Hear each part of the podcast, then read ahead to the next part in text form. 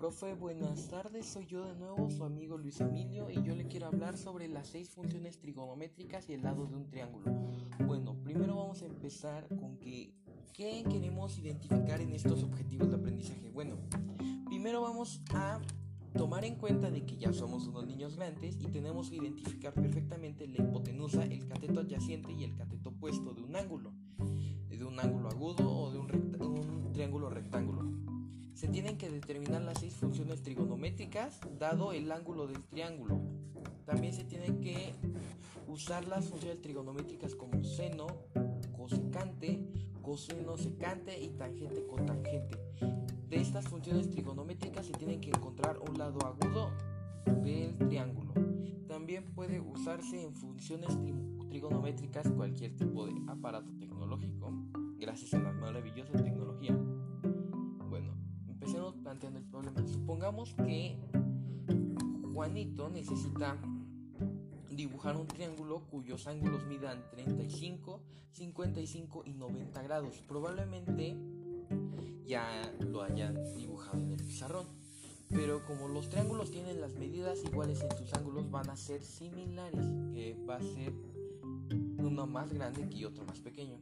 Esto significa que tendrán las mismas longitudes y proporcionales al ejemplo de los dos triángulos.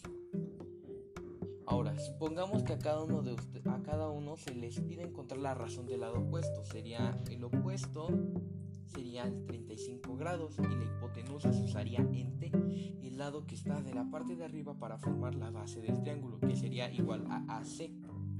Y el opuesto de 35 grados en función de U grado, la inclinación más bien, y la, la hipotenusa sería 2A es igual a 2C igual a AC. Una de estas razones son las mismas de la 2 porque se cancelan. En el triángulo, si la hipotenusa será 3A igual a 3C, esta razón será la misma de un triángulo similar y se llamará seno de 35 grados, lo cual se abreviaría como sin tomando el ejemplo, el adyacente del ángulo de 35 grados y la hipotenusa obtendrán BC sin importar qué ángulo de los anteriores se utilicen. Además de estas cinco razones o funciones, se tienen que calcular cos, tan, cot, sec y CSC, así como la secante es la abreviadura del seno, con el coseno.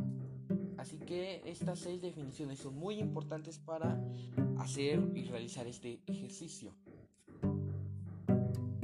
Ahora, tomando la longitud del lado opuesto y la longitud del lado adyacente y la longitud de la hipotenusa, se va a realizar un cálculo que va a diferenciar entre estos.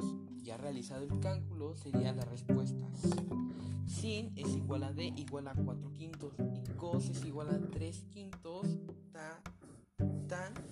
igual a D, D 4 tercios, CS es igual a 5 cuartos, secante es igual a 5 tercios y cotangente es igual a 3 cuartos. Bueno, profe, espero que le haya parecido muy bien esta clase y muchas gracias por